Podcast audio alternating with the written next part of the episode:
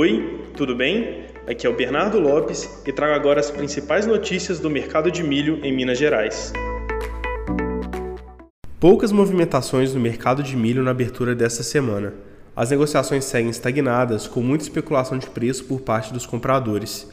Com o avançar dos dias e a aproximação do mês de abril, a disponibilidade de milho em Minas Gerais é cada vez maior. Apesar de uma variedade de ofertas, os compradores têm apostado em uma baixa ainda maior nos preços para entrar de vez no mercado. Os últimos dias registraram baixas razoáveis no valor da saca de milho.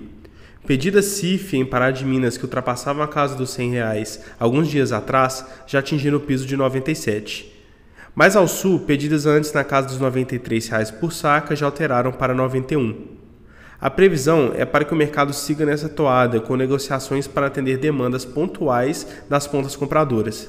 A ver como o mercado reagirá com a entrada de milho que será colhida em meados de abril e maio. Procure por Tarkin em sua loja de aplicativos e tenha acesso 24 horas por dia a cotações, notícias quentes do mercado e ofertas firmes de negociação.